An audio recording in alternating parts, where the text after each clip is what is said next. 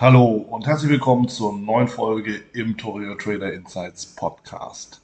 Ich bin Wieland Alt und ich habe in dieser Folge die Finanzdiva Katja Eckert, Kate, die Finanzdiva, eingeladen und mit ihr habe ich darüber gesprochen. Erstens Beruf und Familie, wie lässt sich das unter einen Hut bringen? Wie kann man eben wirklich eine gezielte Aktienauswahl treffen? Warum musst du als Anleger auch mal was aushalten können und wann ist es an der Zeit, auch mal Gewinne mitzunehmen? Bevor wir starten, achte natürlich auch auf die ähm, Risikohinweise in den Show Notes und wenn du schon mal da bist, dann sichere dir natürlich dein gratis Exemplar des Traders Magazins.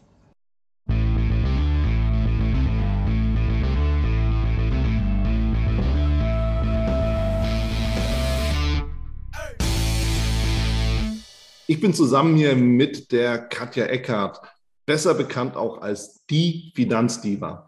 Katja, wir haben uns ja vor ein paar Jahren mal kennengelernt. Da waren wir auf der Invest zusammen. Ich habe noch das Bild vor Augen, wo beide gegenseitig unsere Bücher hochhalten. Und jetzt haben wir endlich mal wieder die Gelegenheit, miteinander zu sprechen. Deshalb freue ich mich ganz besonders, dass du dir die Zeit nimmst und äh, einfach ja, mit mir so ein bisschen über Finanzen sprichst, aber auch über das Leben, denn da gibt es ja einiges zu entdecken. Also in dem Sinne erstmal willkommen. Ich freue mich, dass du dabei bist.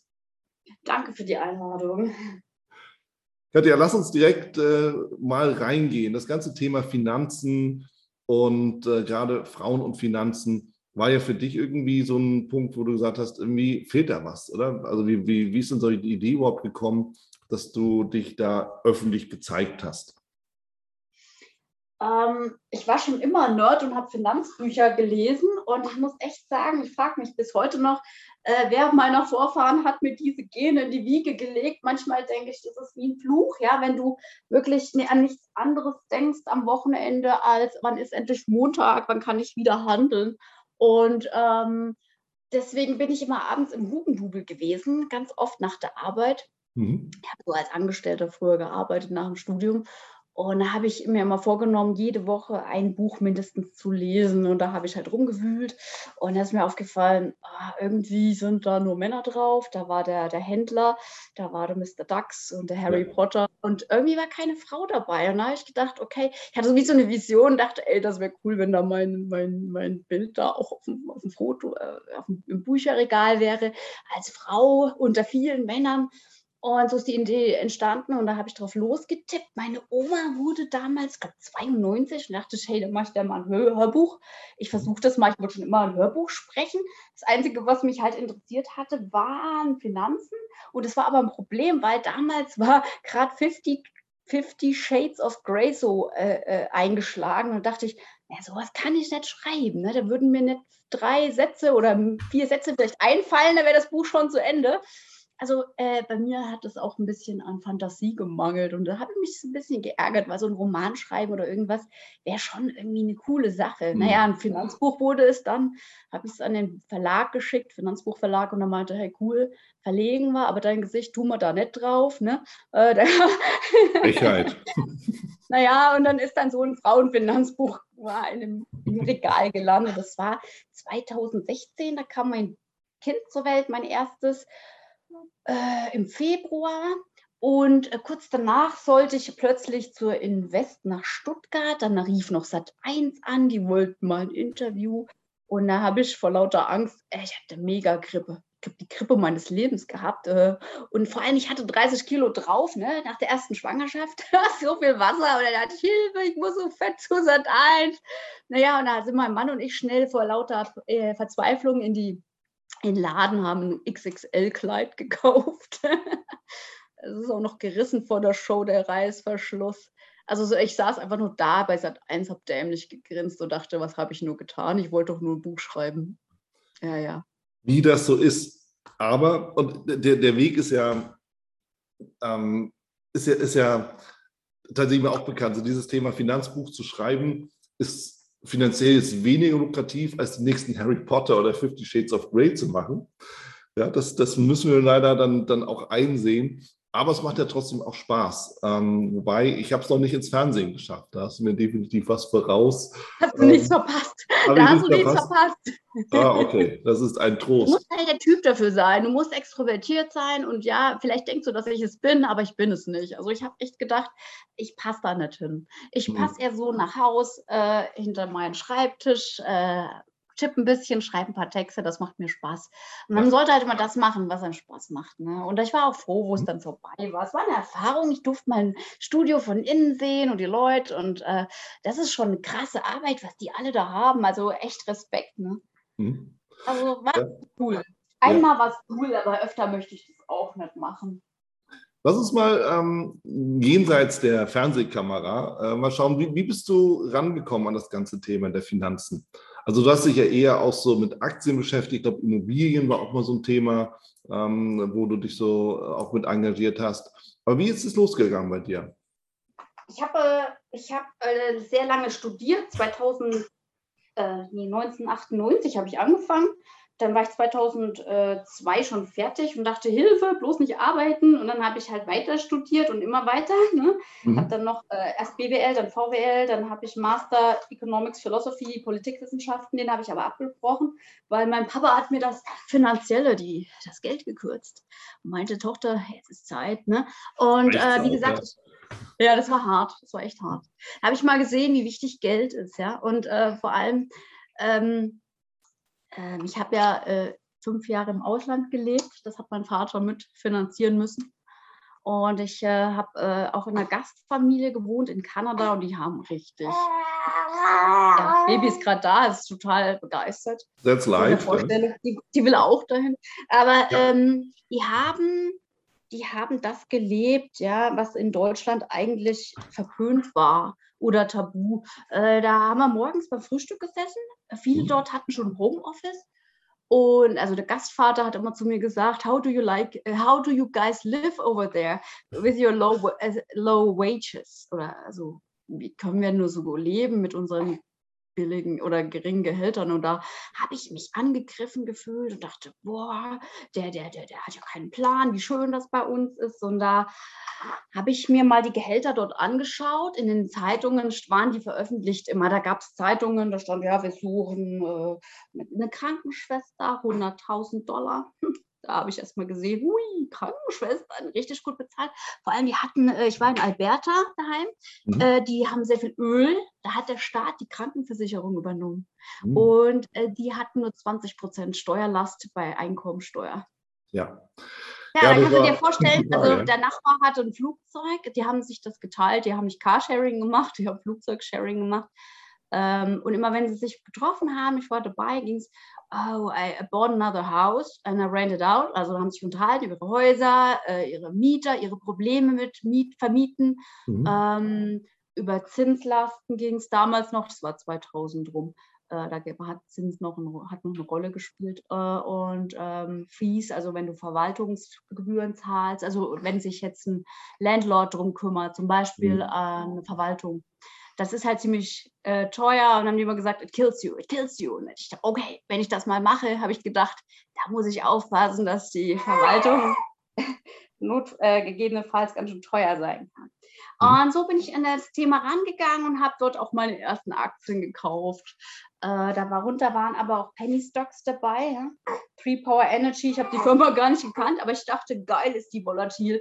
Und habe halt in meiner ersten Woche 100% mitgenommen die, die Firma ging aber irgendwann auf Null runter. Ups, war das Geld weg. Es war eine gute Erfahrung, weil äh, ich dachte, ja, aber es hat Spaß gemacht. Also mhm. dadurch, dass mir diese Erfahrung so einen Spaß gemacht hatte, habe ich weitergemacht, habe dann halt Nestle gekauft. Ich glaube bei 35 Euro.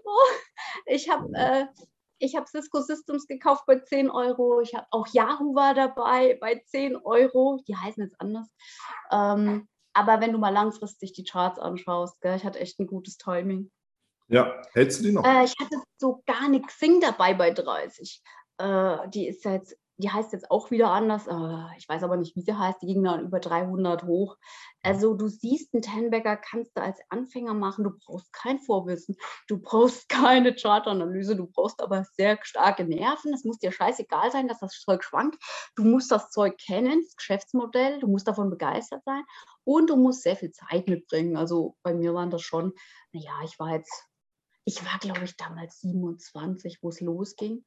Und äh, das hat auch wirklich süchtig gemacht. Ich, hab, äh, ich hatte in der Arbeit jetzt immer so Zielgespräche habe immer zu meinem Chef gesagt, äh, Chef, ich möchte das Zielgespräch nicht, ich brauche die Kohle nicht, die extra Kohle, weil mein Ziel war, ich kann mir das an der Börse holen. Und dann muss ich dieses Psycho-Gequatsche nicht ertragen mit, wo siehst du dich in fünf Jahren? Und warum willst du mhm. nicht, äh, ja, warum bist du nicht engagierter? Ja, ja, und da habe ich gedacht, ja. äh, mein, ich war ja motiviert, an die Arbeit zu gehen, da gab es eine geile Kantine und nette Kollegen, ich bin wirklich gern hingegangen aber ich wollte meine Ruhe vor diesem Karriere-Denken. Das war ich nicht. Mhm. Genau. Und so ist diese Idee entstanden und ich habe immer gern gelesen.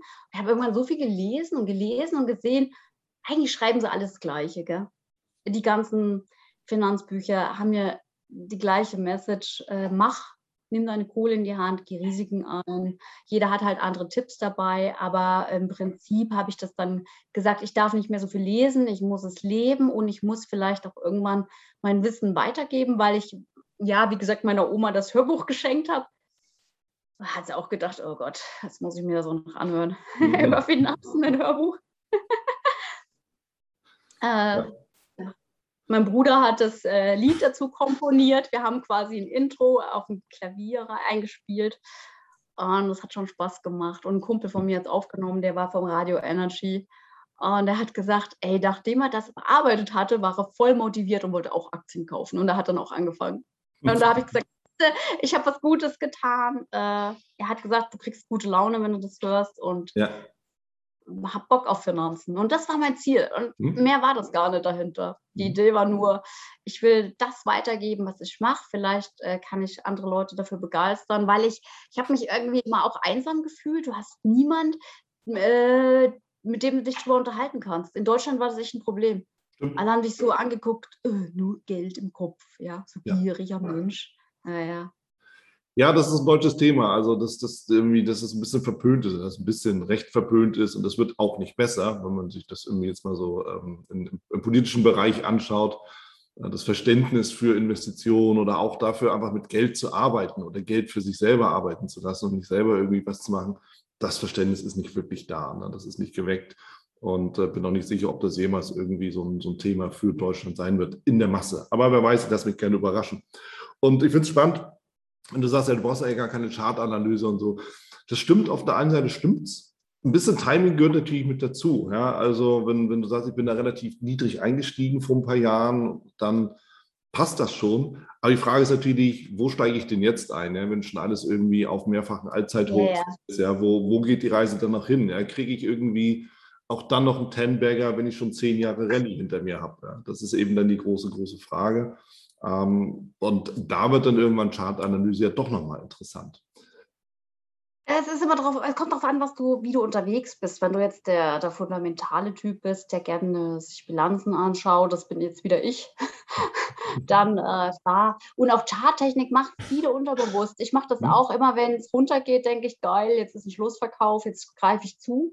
Ja. Äh, zum Beispiel beim Kryptomarkt habe ich das jetzt cool gefunden. Das war, wann war das? Im Mai ging es richtig runter. Mhm. Da habe ich gedacht, geil, jetzt kannst du shoppen gehen, weil ich habe mich immer geärgert, ich hatte Polkadot und so weiter verpasst. Also ich habe ich hab die im Depot gehabt, dann mhm. ist die auf 40 hochgegangen oder fast 40 und Sorry, hier dieses Rülpsen, das war nicht ich, das war meine kleine Tochter. Die ist ja auch dabei.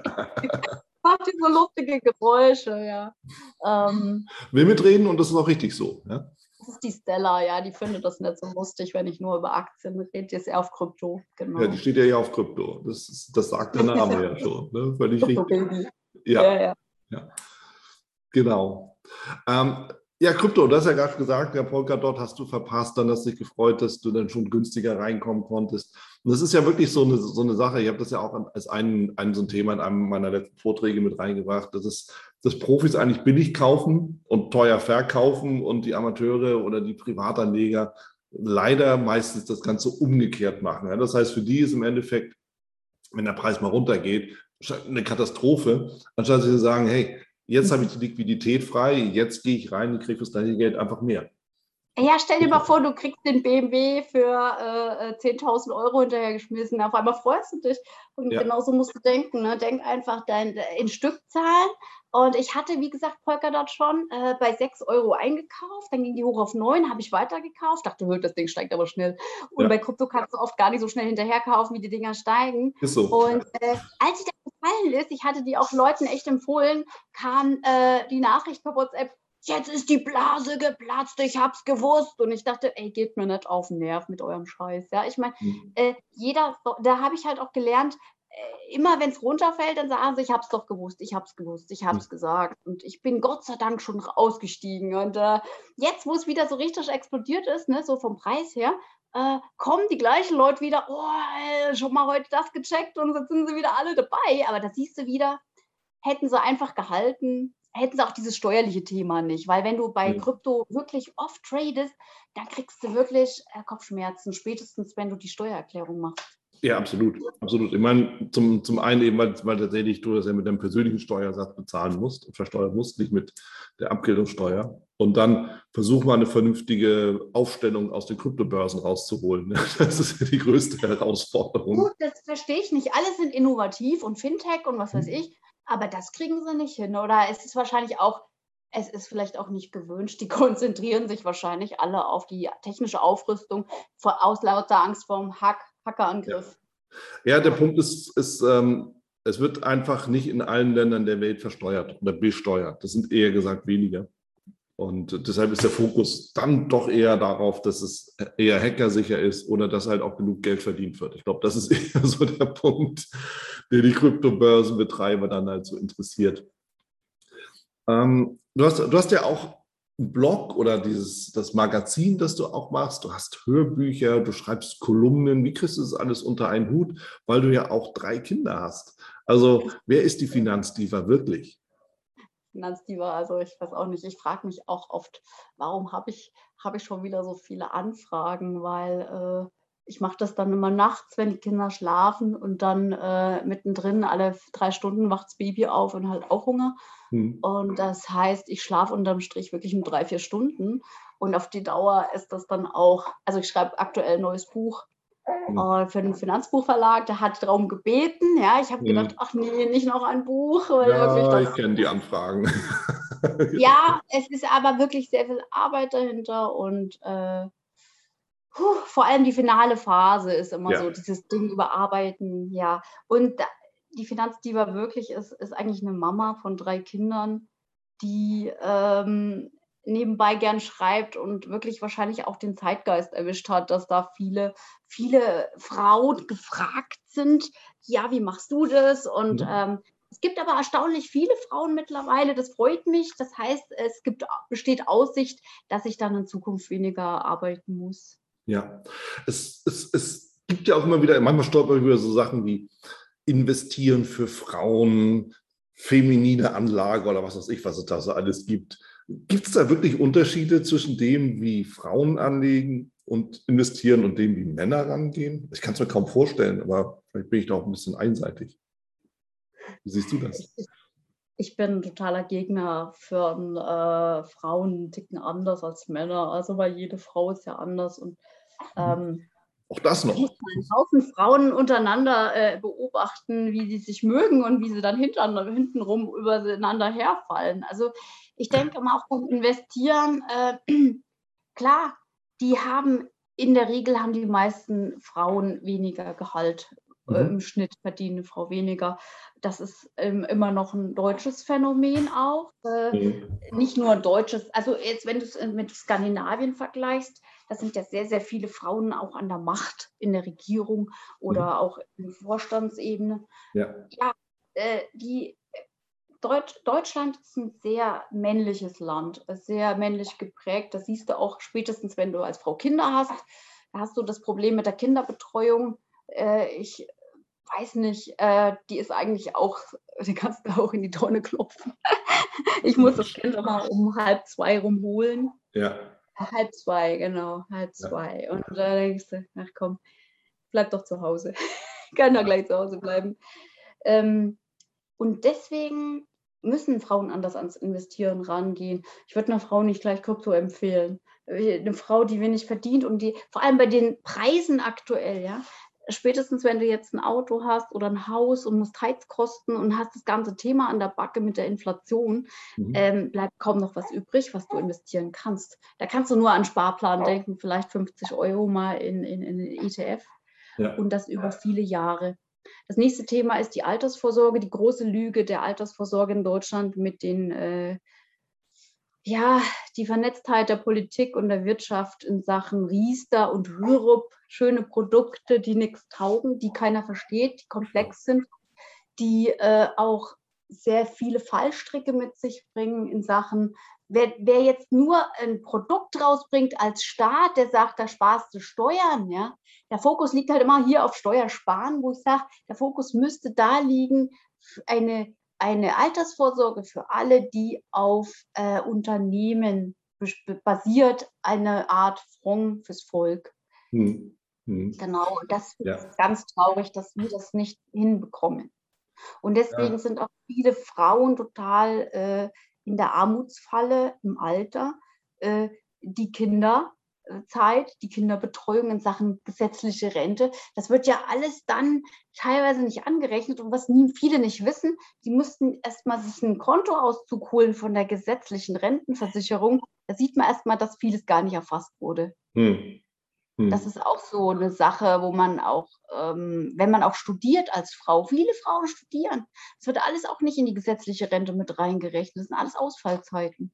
Ja. Und dann fangen sie später an im Job, haben eine enorm hohe Steuerlast mhm. und dann, also auch wie Männer, äh, und dann haben sie sehr, sehr, ja, das Problem, wenige Jahre eigentlich nur zu arbeiten, weil dann ist es, dann bist du 30, dann gehst du in den Job, fängst ganz unten an mit einem geringen Gehalt. Und wie wirst du das wieder aufholen? Ne? Ja.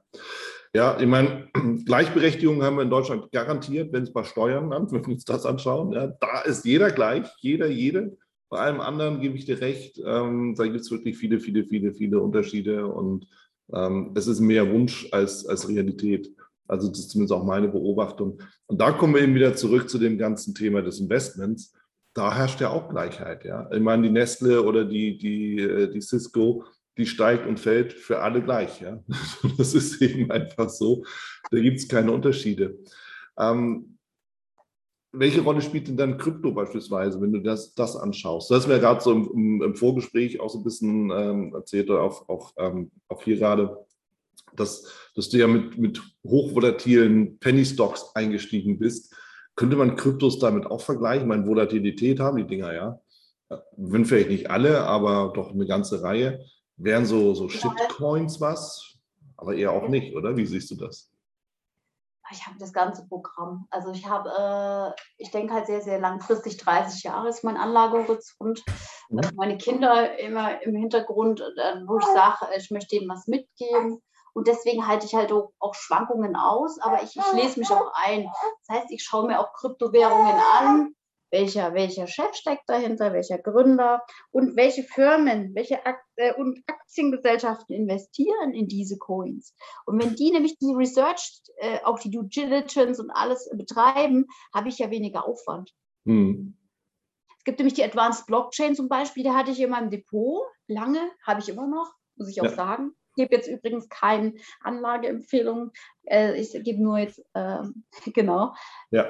Ich habe die gekauft, weil ich die interessant fand, ein Startup aus Berlin, das das in der Blockchain-Welt durchstartet und in der Startup-Szene in Berlin auf sich aufmerksam macht, indem sie auch Coins kaufen und an Firmen beteiligt sind, die ähm, entwickeln zum Beispiel irgendwelche Wallets oder hier ähm, Energy Web, Kusama, da ist die Polkadot dabei.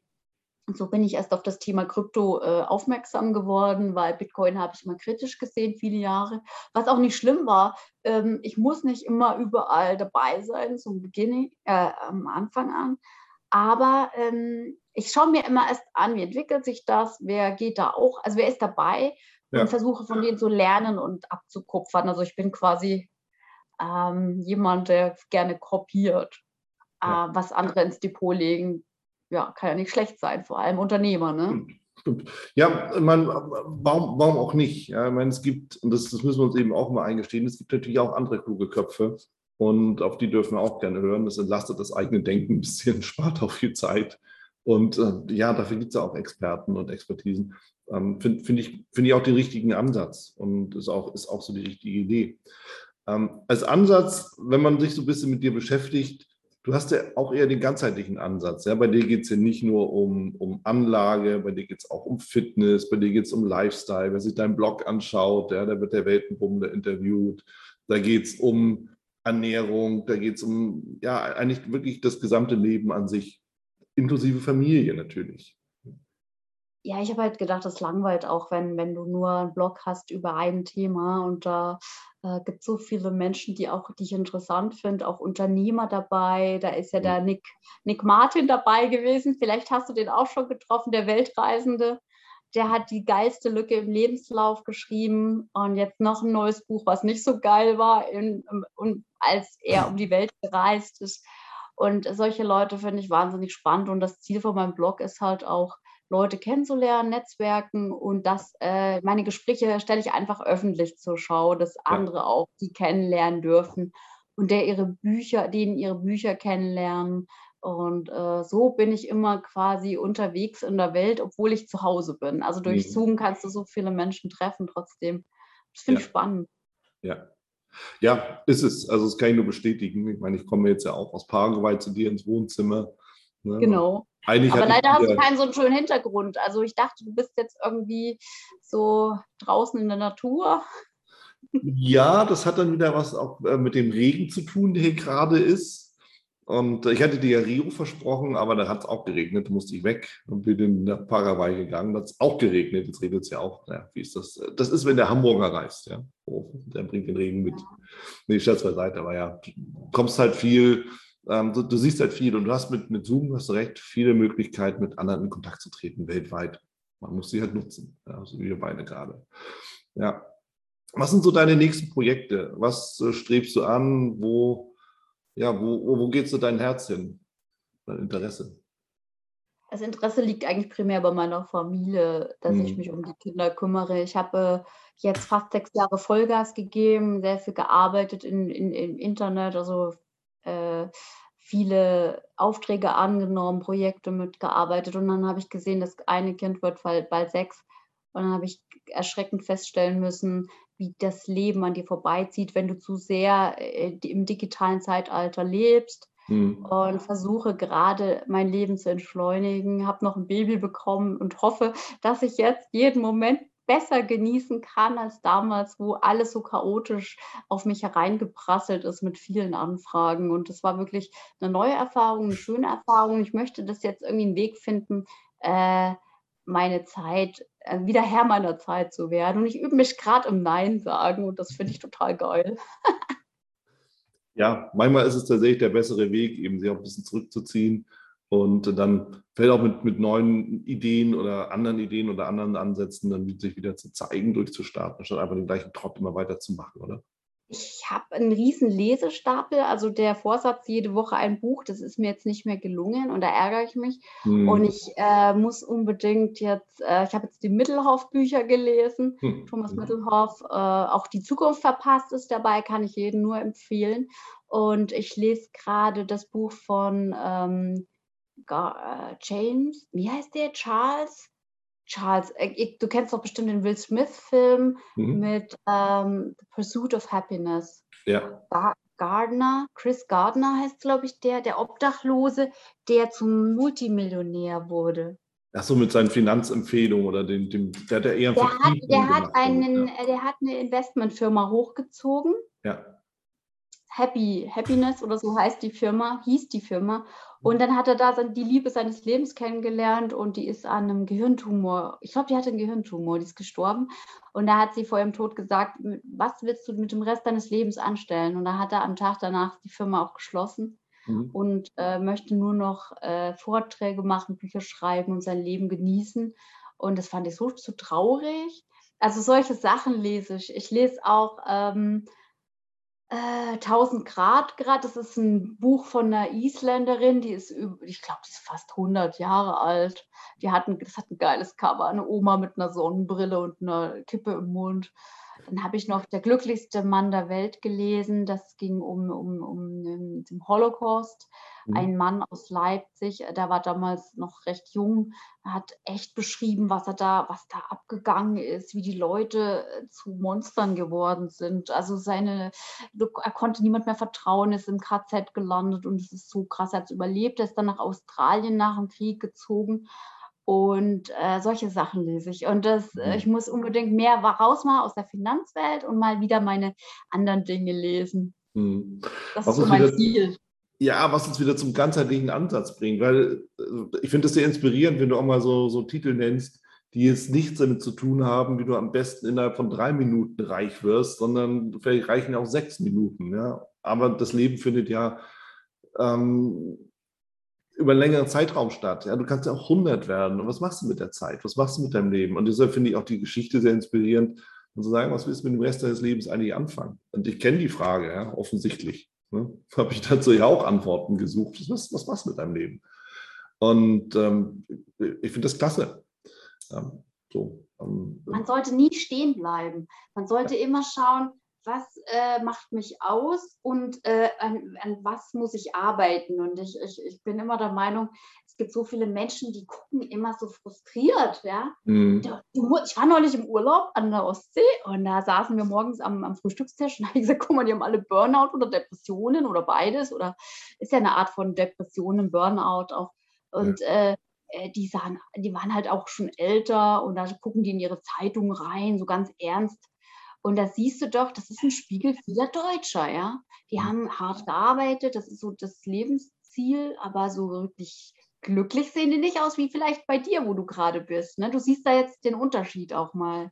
Ich sehe den Unterschied. Der, der ist gewaltig, tatsächlich. Wenn man genau hinschaut, ist er gewaltig. Und offen gesagt, wenn man sich selber dabei beobachtet, also mir ist es aufgefallen, ähm, dass das Denken, das wir so haben, nicht in das Denken reinpasst, dass, die, dass viele andere Menschen auf der Welt haben. Also am Ende, das eigene Denken muss sich verändern, um wieder irgendwo reinzupassen. Also das ist meine, meine Erfahrung. Ähm, und auch dann dementsprechend das Verhalten. Ja. Also da sind wir schon relativ speziell, offen gesagt, Deutschen.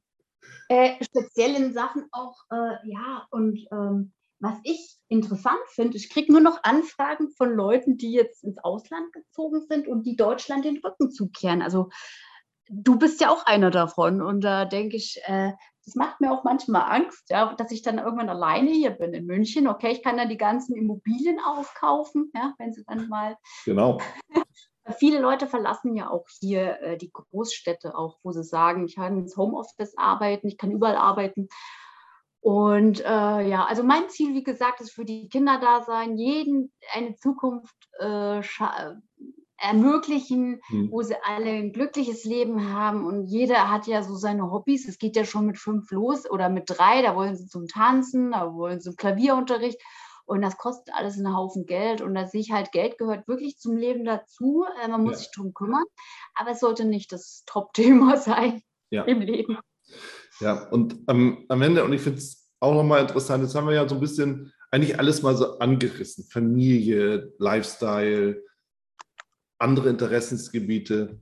Aber was eben damit so reinkommt und was immer wieder auch reinspielt und finde, das ist einfach die, die Grundidee, die wir auch mit erfolgreichen Investments ja verbinden können, ist, dass du all diese Zeit, die du dir aufwendest für Familie, für Lesen, Weiterbildung, Reisen und so weiter und so fort, die kriegst du halt nicht, wenn du 9 to 5 plus hast, ja, inklusive motivierender Gespräche mit deinem Vorgesetzten, die dich am Ende auch nur, nur äh, noch weiter da rein zwingen in das Gesamtsystem des, des äh, Angestellten-Daseins.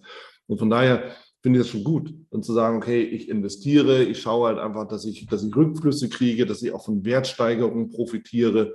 Natürlich gehört ein gewisses Management mit dazu, aber wenn man mal ganz offen ist, ist auch das überschaubar. Ja, wenn du einen 30-jährigen Anlagehorizont hast, ich meine ganz ehrlich, was willst du dir über eine Korrektur ärgern? Ja ich, ich, ich, äh, ich frage mich halt oft, was bei den Leuten so abgeht, äh, die so extrem aggressiv reagieren. Ich habe neulich, ich habe neulich im Interview gesagt, äh, es ging um Nischencoins. Ja, ich habe Polkadot als Nischencoin vorgestellt. und mit dem Hintergedanken, dass ich mal eToro neulich ein Gespräch hatte und die kannten äh, Polkadot nicht. Und da habe ich nur gesagt, es gibt äh, viele äh, Broker, da kriegst du viele Nischencoins nicht, wie zum Beispiel Polkadot gab es lange noch nicht. Hm. Weil, ja, äh, vielleicht hat eToro das jetzt mittlerweile. Und da, da, da, lachen Leute los, ne? Das ist kein Nischencoin und dann jeder will halt Recht haben und es besser wissen, wo ich sage, du kannst nie recht haben. Es gibt so viele äh, Investments da draußen. Es, du kannst immer mal daneben liegen, ja. Und es ist auch nicht schlimm, wenn du breit gestreut bist. Und irgendwann, äh, wenn man das wirklich lebt und macht, dann interessiert es einen auch nicht mehr, wenn du ein Shitcoin dabei hast oder ein, eine schlechte Aktie. Wichtig ist, dass du nicht zu viel davon hast, dass es ausgeglichen ist und dass du noch ein bisschen Cash auf der Seite hast. Hm. Wonach wählst du denn aus, wenn du jetzt neue anlegst? Ich meine, du hast ja deine Nestle, du hast, du hast ja auch deine. deine nee, ich habe meine Nestle nicht mehr. Hast du nicht mehr? Ah, dann musst du wieder neu auswählen. Kleiner, kleiner, ja, das hat mich gelangweilt damals. Da war ich ja 27, da hältst du eine Nestle nicht lang aus, weil sie, da habe ich die wirklich, ich glaube, bei 45 Euro verkauft. Okay, Gewinn ist Gewinn. Ja, genau. Gewinn ist Gewinn. Ähm, und ich habe dann Immobilien ran geschafft. Auch okay. Ja, ja auch eine schöne Zeit. Also ich habe äh, wirklich ein gutes Timing gehabt und ich hatte eine Menge Glück. Glück gehört immer dazu und äh, Mut. Mut mhm. gehört dazu. Die meisten Leute haben mir abgeraten, ach, Immobilien, mach, da hast du dann Leute dabei, die zerstören deine, deine Wohnung. Dachte ich, nur un, kein, die Möbel waren ja nicht drin. Das hat mich nicht interessiert. Ich dachte, die werden schon nicht die Wände reinreißen. Ne? Ja, die reißen nicht die Rohre aus der Wand. Aber ja, das ist, das ist so die typische German Angst. Ja. Das Und äh, im Nachhinein 1000 Prozent äh, Return ist, ist, ist eine gute Sache. Also habe ich. Geht, ja, das geht. Buy and hold. Ist okay. Ja, und was die Botschaft, die ja damit rauskommt, ist einfach, dass viele Leute, weißt du, du hast eine Idee, du, du wagst dich nach draußen halt mit einem Investment, ob es eine Aktie, eine Immobilie oder ein Coin ist. Und du wirst immer auf Leute treffen, die dir davon abraten. Und das hat ja auch mehrere, mehrere Gründe. Einmal, weil es tatsächlich vielleicht ein gefährliches Investment ist. Ja, das ist in deinem Blog hast du hier irgendwie, da steht ja Horror-Investments. Ja, Gibt es ja tatsächlich. Ja, Riester, Riester. Wenn ich ein Ding hasse, dann ist es Riester und die Erfinder der Riester. Obwohl die sind reich geworden damit. Ja, klar. Also, ja, ja. ja klar. Ja, das, das, das, das ist so. so. Also da mag es vielleicht tatsächlich Hintergründe geben, wo, wo die nicht ganz Unrecht haben. Dann darf man nicht vergessen, viele raten dir auch ab, weil sie auch Angst haben, dass du sie irgendwann verlässt. In dem Sinne von besser bist, weiterkommst, anders bist auf einmal als die, die sich vielleicht nicht so trauen. Das ist so ähnlich, wenn du sagst, hey, verlass das Land, um Gottes Willen, bist du verrückt. Ja klar, dann bist du ja weg und machst was anderes, könntest sogar ein besseres Leben führen als die. Also raten sie lieber ab. Das ist ja der zweite Grund. Und der dritte Grund ist ja schlichtes Nichtwissen. Oh, Immobilien sind ja so gefährlich. Möglicherweise schon. Möglicherweise aber auch nicht und für wen. Ja? Und unter welchem Aspekt. Also da kommen ja so viele Sachen damit rein, genauso wie, wie Trading selbst, kursfreies Trading. Ist es gefährlich? Ja, nein. Hängt ja einmal an dem selber, der es macht. Ja? Hast du ja auch ja, gemacht. Ich sage immer, das Wichtigste am Investieren ist, dass es dir Spaß macht. Ja. Worauf Wenn es dir gar keinen Spaß macht, wo wir wieder sind, dabei sind bei Mann und Frau. Hm? Also ich ich glaube, dass es vielen Männern mehr Spaß macht als Frauen. Vielleicht liegt es auch an diesem, ja, Testosteron könnte sein. Vielleicht habe ich ja auch so viel davon. Aber äh, äh, deswegen sage ich auch immer, Frauen, ich verstehe, wenn die das nicht so gerne mögen, mhm. investieren und dann, warum denn nicht einen Sparplan? Dann hast du einmal den Aufwand mhm. und es läuft und du hast vor allem mehr Vertrauen, glaube ich, in dich selbst und ein besseres Gefühl dabei, wenn du das machst, als wenn dann, dann die Allianz dir schreibt, ach, übrigens war wieder ein schlechtes Jahr und du siehst dann so komplexe äh, Briefe immer und verstehst gar nicht, was die dir eigentlich sagen wollen, mhm. weil die über Seiten lang sind und dich eher verwirren und du immer ja. nicht weißt, was kommt denn jetzt am Ende dabei raus. Ja, vor allen Dingen, weil das schlechte Jahr bei der Versicherung ja irgendwie immer schlechter ist als das im Gesamtmarkt. Ja? Oder fragt man sich auch, wie ist das möglich? Wie geht das? ja, weil das sind ja auch mein. Ja. Aber das, das ist so. Wonach wählst du denn aus, wenn du Aktien kaufst beispielsweise oder dich mit Aktien beschäftigst? Ich, ähm, ich habe jetzt viele, also ich, ich habe wirklich sehr, sehr viel getradet bis äh, Februar 2021. Mhm. Daytrading oder wöchentlich halt umgeschichtet.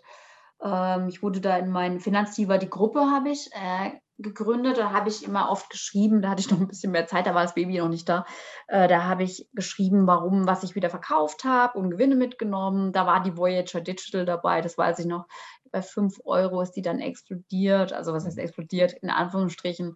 Ähm, die ist dann auf über 20 hochgegangen in kurzer Zeit. Und ich habe bei 18, glaube ich, verkauft. Mhm. Und da hat ein User oder ein äh, Mitglied geschrieben, ja, das ist wie zu früh, die steigt noch. Ne? Das Ding ist dann gefallen auf sieben. Also das siehst du mal wieder, was du sagst, Gewinne mitnehmen, das ist ja. wirklich gut. Ja. Solche Sachen, also ich wähle es aus anhand von ähm, Launen, die ich selber habe. Zum Beispiel, wenn ich jetzt in den Medien sehe, da war diese Black Lives Matter Bewegung, dann habe ich mir natürlich Exxon Easy Axon, die Firma, die macht Polizeiausrüstungen, diese Tasers oder die Web, die, Cam Kameras, Bodycams, mhm. die machen vor allem auch die Infrastruktur für die Cloud-Lösung, dass du quasi deine Videos als Polizist gleich ins Office senden kannst. Und die sind ja vernetzt weltweit mit anderen über die IT, auch über Behörden, Gericht, und so weiter. Und das ist eigentlich ein Nischenmarkt, den die bedienen. Und da sind die sehr breit aufgestellt und die Exxon, das war immer eines Ding, was ich immer im Blick hatte. Wenn jetzt wirklich äh, Unruhen sind, dann geht die Aktie spontan mal ganz gut. Die Digital Alley ging auch immer ganz gut. Das sind alles so, ich schaue mir dann halt den Markt der Konkurrenz an, äh, wer stellt auch Bodycams her. Ähm, ja, und dann äh, gehe ich da kurz rein und wieder raus. Und dann äh, hatte man das Thema jetzt Hitze, Sommer, dann hast du die ganzen Wasserwerte, zum Beispiel American Water Works, mhm. äh, American State Water. Ähm, das sind die Dinger, sind auch Xylem, die sind dann ganz gut gegangen. Also ich habe quasi so ein, bin immer sehr auf was ist aktuell ein Thema? Jetzt hast du das Thema der Inflation, ne? Inflation, Energie, äh, da stürzt du dich natürlich auf eine Gazprom, dann stürzt du dich auf ein, äh, auch auf eine Encarvis, auf eine BP, auf eine Royal Dutch Shell. Ich habe die Dutch Shell bei, gekauft bei äh, 9 Euro, glaube ich. Die BP, glaube ich, bei 1 irgendwas. Ah, die ist jetzt, glaube ich, bei 4. Naja, jedenfalls, ähm, so gehe ich daran. Ähm, äh, Energie ist generell spielt eine Rolle, weil wir ja auch in Deutschland äh, die Energiewende planen. Da fließen auch sehr viele Subventionen in die Solar- und Windenergie. Und da habe ich halt zum Beispiel eine Encarvis dabei oder eine 7C Solarparken äh, aus Bayreuth. Langweiliger Wert, zahlt ein bisschen Dividende, ist gut aufgestellt, auch fundamental. Also ich habe quasi eine Mischung aus sehr, sehr guten Firmen, die, die finanziell eine gute Bilanz finanzielle Leistungen aufweisen. Mhm. Und dann habe ich noch ein paar Zockerwerte drin, wo ich sage, das ist die Zukunft. Zum Beispiel habe ich Good Natured Products drin. Ähm, das ist einfach ein kranker Zock, sag ich mal, weil ähm, die Firma kauft viel. Also ich lasse einfach liegen. Das ist einfach so meine, meine Spielwiese. Ne? Maseen, äh, die stellen, äh, machen Pflanzenverpackungen. Ja. Natürlich heißt es jetzt, oh, auch die Pflanzenverpackungen könnten krebserregend sein, wenn da so Hitze reinkommt. Ne? Aber ähm, das Zeug wird ja weiterentwickelt und die Firma kauft ein Ding nach dem anderen auf. Die wollen Nordamerikas größter Erzeuger werden und es ist ein Thema. Plastik ist ein Thema und deswegen Good, Na Good Natured Products an sich schon vom Namen fand ich das geil. Ich wollte mal den Geschäftsführer interviewen, der hatte keine Zeit. Vielleicht fand er mich auch einfach nur zu zu Deutsch, keine Ahnung. Vielleicht hat er Angst gehabt, ich will das auf Deutsch machen. Äh, dann habe ich mir die Drone Delivery Canada reingeholt, weil ich, äh, mein Papa mag Drohnen und da dachte ich, wenn der so drohnenverrückt ist, sind es viele. Äh, okay, dann habe ich mir Drohnen angeschaut. Ich selber mag die Dinger nicht. Ich habe Angst, die fallen mir auf den Kopf oder so, wenn das immer mehr werden. Aber äh, Drone Delivery Canada ist eine äh, auf Logistik spezialisierte Firma. Die wollen die Infrastruktur über die IT auch beherrschen und dominieren mhm. in Zukunft. Und das wäre auch ein Fall für, für Amazon, denke ich. Und die arbeiten mit Cargo-Firmen zusammen, auch mit Air Canada äh, die ist aber aktuell bei mir im Minus. Die, die performt nicht so gut, äh, aber ich denke halt langfristig lasse ich die mal liegen, weil ich glaube, Drohnen werden eine Lösung für, eine, für, ein, für ein Zeitalter. das immer geiziger ist, was Löhne betrifft und ähm, Humankapital wird outgesourced in Richtung Technik. Und äh, das ist echt traurig, aber du hast über Drone Delivery auch Möglichkeiten, Krisengebiete zu beliefern mit Nahrungsmitteln, da wo du jetzt nicht hinkommst, wenn mal ein Erdbeben ist, ja. äh, irgendwelche Katastrophen, dann schickst du halt mal schnell eine Drohne hin und da fand ich das auch wieder ganz gut. Wenn du keinen Flugzeuglandeplatz hast, hast du wenigstens so eine Möglichkeit, Leuten auch zu helfen. Auch, auch äh, die machen auch äh, Emergency-Sachen, so Erste Hilfe, da schicken sie dir eine Drohne hin, wenn du da kein Krankenhaus in der Nähe hast, kriegst du halt mal Survival-Kit geschickt oder so, wo du auch ja, Leuten helfen kannst. Ja, ja, spannend. Und so, so bin ich investiert in Dinge, die, die ich von privat geil finde oder auch ganz schrecklich. Meine Mutter, ähm, die hortet Tupperware seit Jahren. Ne?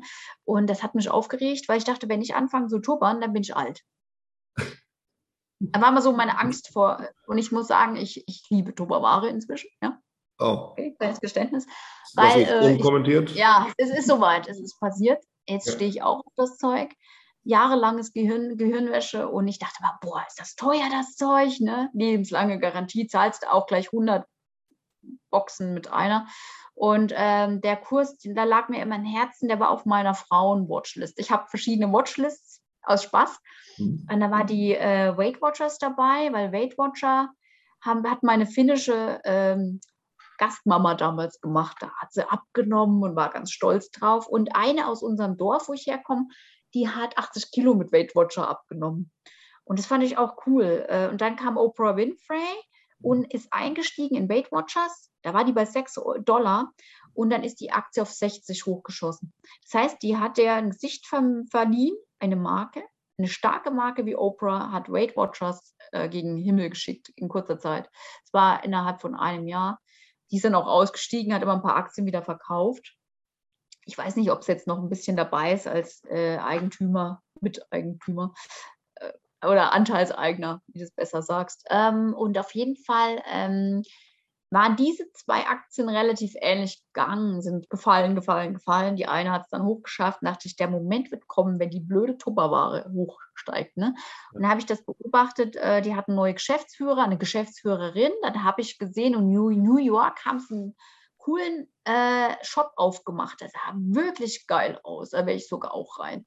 So richtig äh, wie ein iPhone-Shop. Richtig auf Zukunft gemacht. Eine Schöne Beleuchtung, ganz toll. Und dann dachte ich, die arbeiten dran. Ne? Äh, und dann habe ich halt auch gesehen, in Indien sind sie stark, haben da auch äh, mit Management Umschichtungen vorgenommen. Also es hat sich was getan und dann mhm. ist die Aktie wirklich, ich wollte bei 1 Dollar kaufen und bei 1,60 rum ist sie gedreht auf über 20 hoch, 28 ging sie hoch. Das war, waren das, das letztes Jahr? Mhm. Ja, letztes Jahr im mhm. Herbst.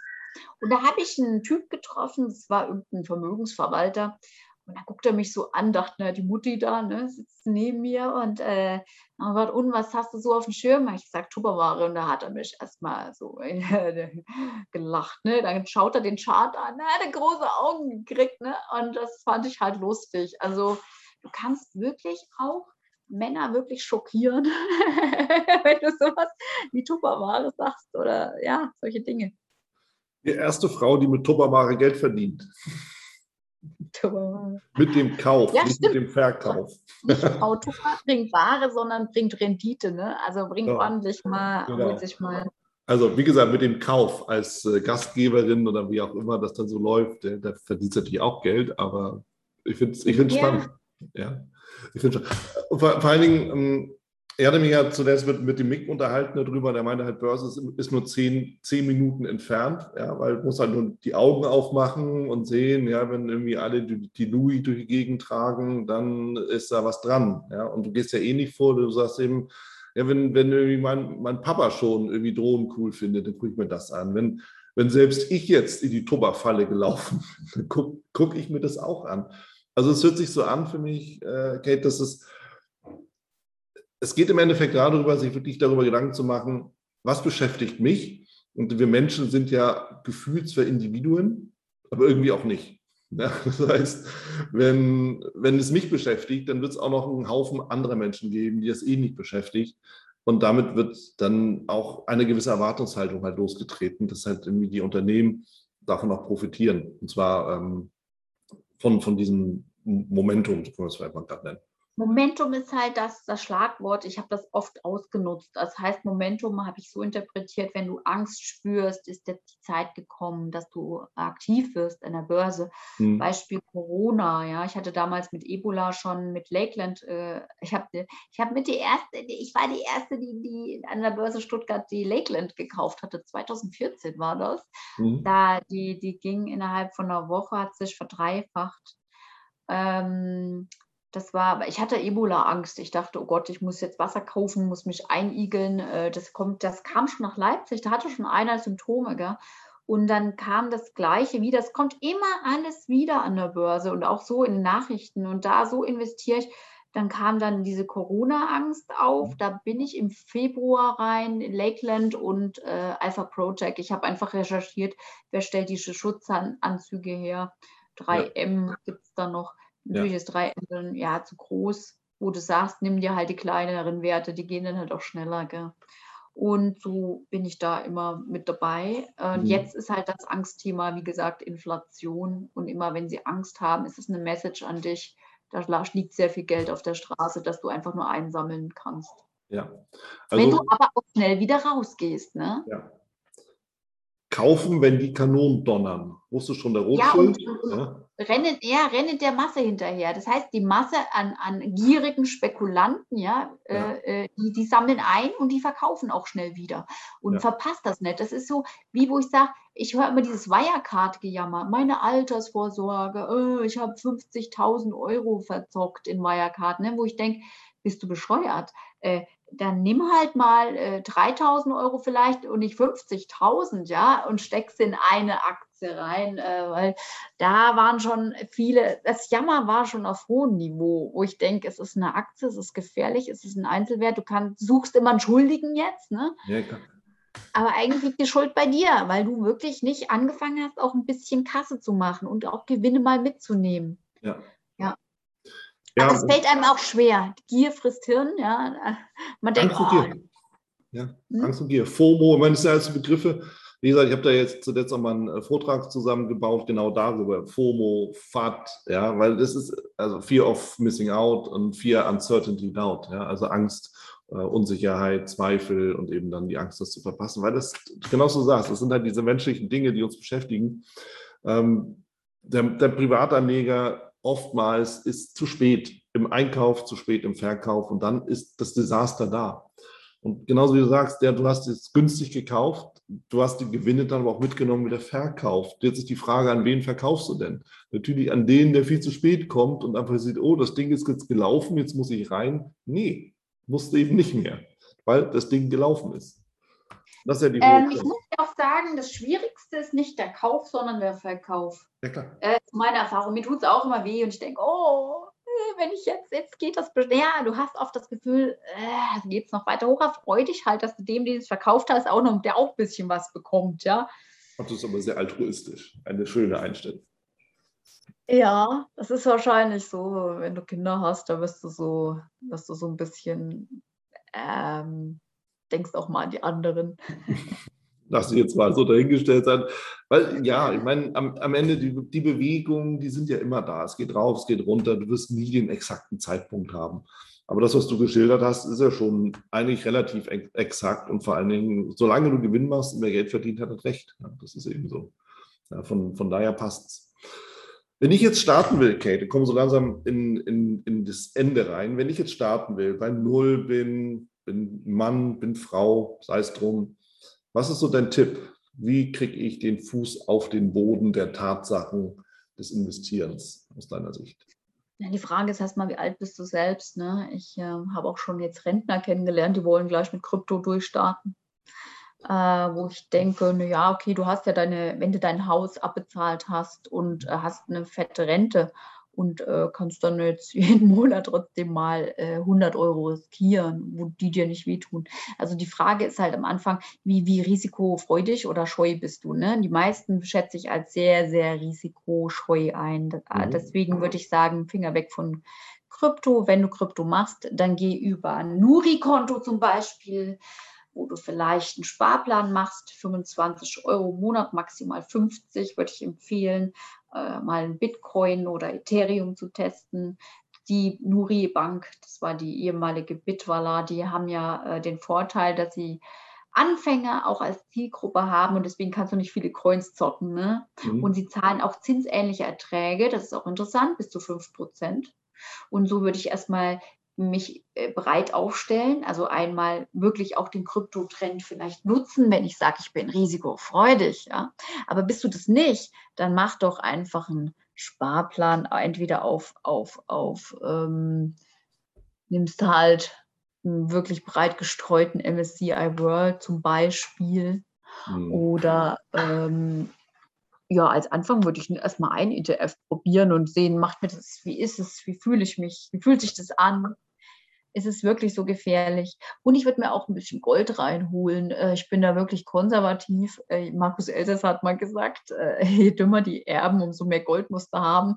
Du kannst dann wirklich deine Schließfächer dann voll bunkern. Irgendwann machst du hier Ronny links und rechts die Claudia, ja, deine Kinder, also kriegt jeder Namen und dann streiten die sich nicht, wie wenn du den ein Häuschen vererbst und die klopfen sich dann nach deinem Ableben.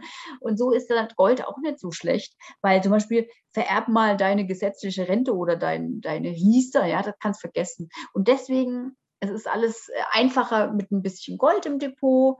Und, und, und vor allem, du verstehst es selbst. Ne? Du, du sagst, hey, du denkst endlich, du lernst in Stückzahlen zu denken, wie du das auch bei Aktien tun solltest oder bei anderen Investments. Du solltest immer die Stücke im Hinterkopf behalten und dann äh, lassen dich die Schwankungen eher kalt.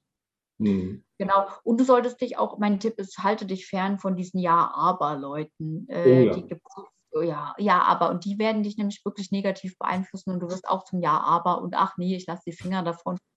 Und schieb's nicht so weit in die Zukunft, mach lieber gleich, auch wenn du nicht viel Geld hast. Äh, äh, äh und denk immer auch an dich selbst. Ja. Ähm, schau dich mal selber kritisch an, was kannst du denn sehr gut? Und damit kann man auch ein bisschen Geld verdienen. Zum Beispiel äh, versuch deine Stärken auszubauen, äh, trainier dich da drin, vergiss nicht deine Stärken, weil die meisten denken immer nur, ah, ich habe gar keine Zeit, mich selber mal zu reflektieren, weil der Job ist so stressig und die meisten Menschen haben Stärken, von denen wissen sie gar nichts. Ja, vielleicht auch, weil im Büro, also gerade als Angestellter, wird dir niemand so wirklich die Wahrheit sagen. Du wirst oft klein gehalten und mhm. verlierst wirklich dein, dein Optimismus und dein Selbstvertrauen. Ja. Mir hat mal jemand gesagt, das ist wie so ein Vampir, der dich aussaugt, der deine Energie rauszieht, das Büroleben. Muss jeder für sich selber beurteilen. Wir beide haben eine klare Entscheidung getroffen, offensichtlich. Ähm, mhm. muss jeder für sich selber sehen. Aber ja, ja, ja. Und da, dazu gehört wieder, finde ich, ein klasse Tipp, auch mal jenseits der Finanzen. Erstens halte dich von den Ja-Aber-Leuten fern, ist im ganzen Leben eine gute Idee, weil die bringt niemanden wirklich weiter. Sich selbst erst recht nicht.